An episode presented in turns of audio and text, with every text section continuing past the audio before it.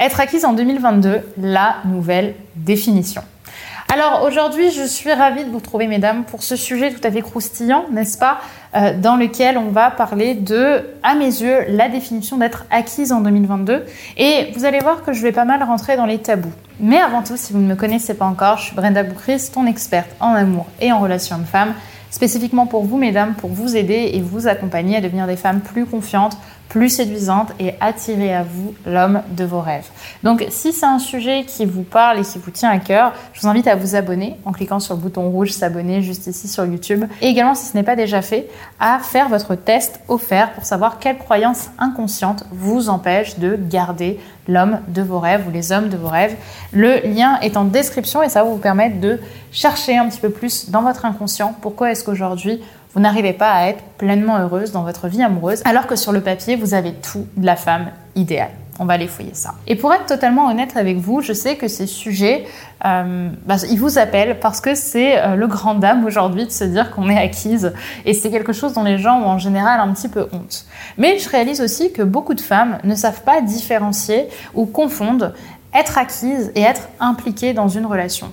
Et plutôt que de chercher à fuir euh, l'acquisition, si on peut dire, elles vont chercher à, fuir l'implication. Et ça, c'est quelque chose de toxique. Alors aujourd'hui, il m'a semblé juste de prendre justement un moment pour vous parler de ça, pour vous parler de ce que c'est vraiment que commencer une relation en 2022. Donc pour moi, il y a être impliqué et être acquise. Être impliqué dans une relation, c'est quelque chose que j'encourage beaucoup. C'est construire la relation, donner le meilleur de soi-même pour qu'elle se concentre sur la joie et sur la complicité que vous êtes en train de créer mutuellement. Être acquise dans une relation, c'est faire passer nos insécurités avant notre propre bien-être et euh, le bien-être également de notre partenaire. On va mettre en fait, quand on est acquise, toutes nos ressources au service de la relation de manière totalement illimitée.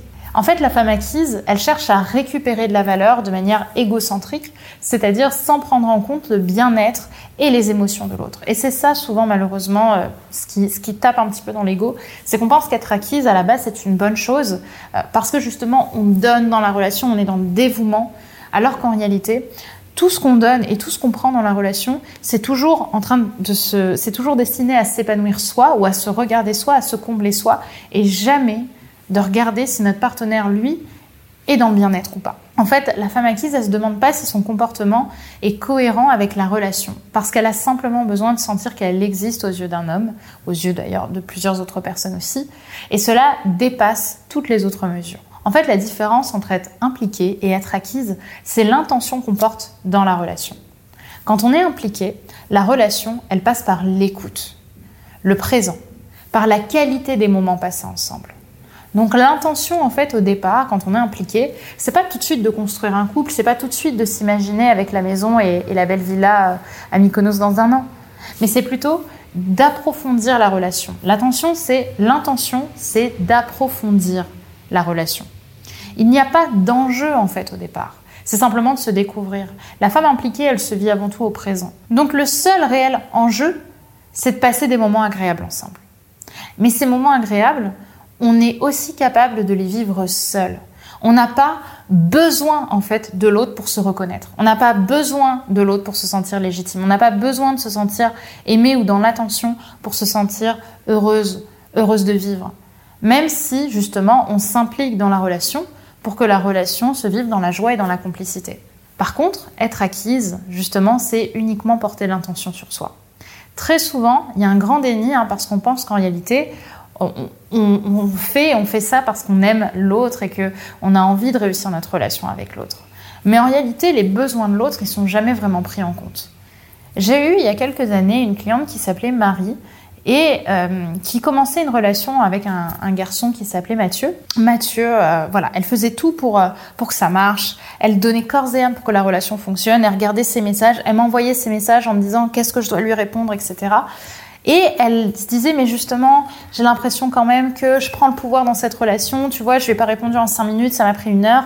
Et elle gardait justement cette dynamique de euh, ma vie tourne autour de cette relation, mais je suis tellement dans le contrôle de ce qui se passe que cette fois il va pas me quitter. Et en réalité, elle pensait qu'elle faisait ça parce qu'elle aimait cet homme et qu'elle avait vraiment envie de construire une relation. Mais il se trouve qu'un jour, euh, Mathieu a perdu, euh, a perdu son père, en fait, pendant pendant qu'ils étaient ensemble, ils ont eu un date et il a appris, son père qui était très malade, hein, il a appris pendant le date que euh, son père était, était parti. Donc il y a eu un gros choc de sa part et forcément il a eu besoin de prendre du recul, il a dû partir à l'étranger parce que son père vivait à l'étranger et, euh, et ça a été une grande, évidemment, comme on peut l'imaginer, une grande douleur.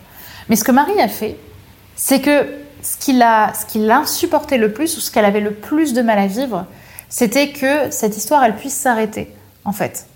Que cette histoire avec Mathieu, elle puisse s'arrêter parce que là, il allait prendre de la distance et que c'était juste injuste pour elle de, souffrir, en fait, dans cette relation alors qu'elle avait tout donné pour que ça marche.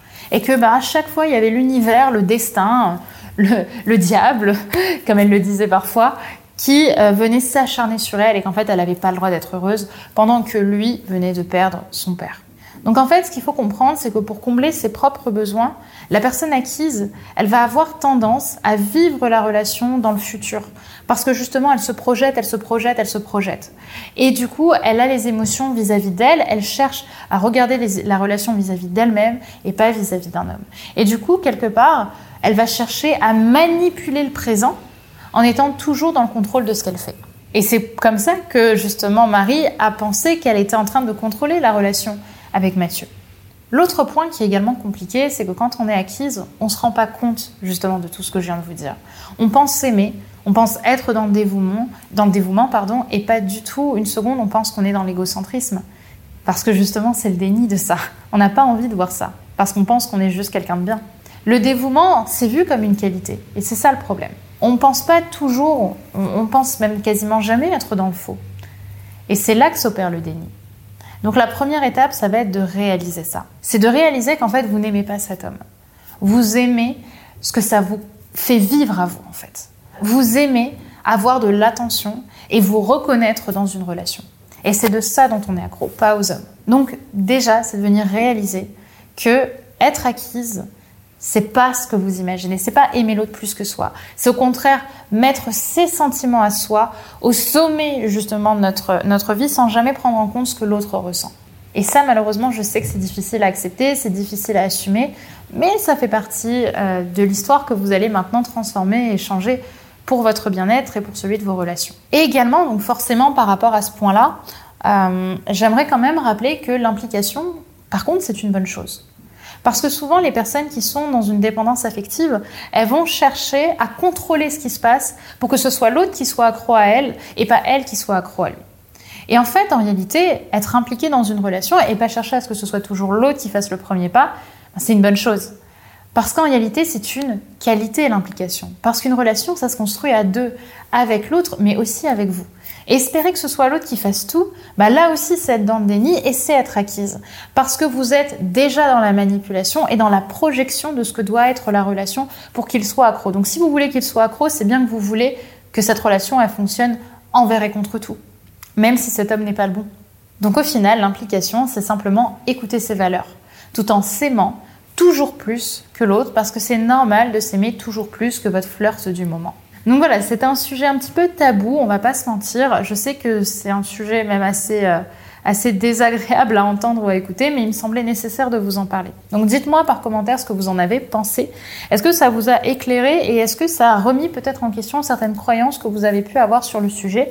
Et si vous voulez aller plus loin et justement sortir de, euh, de cette définition, aujourd'hui de l'amour qui peut-être vous pèse parce que vous n'arrivez pas à faire autrement et que vous avez vraiment l'impression de tout avoir et de ne pas réussir à trouver la bonne personne, je vous invite à faire le test que je vous propose en description, le test pour savoir quelle croyance inconsciente vous empêche de trouver le bon. Le lien est juste en dessous en description et donc n'hésitez pas à le faire. D'ici là, mesdames, je vous souhaite une très très belle journée et je vous dis à dans quelques jours pour une prochaine vidéo pour votre développement personnel, votre épanouissement et arriver sur votre chemin de la femme d'exception, de la femme attirante, de la femme séduisante, de la femme confiante. Bye bye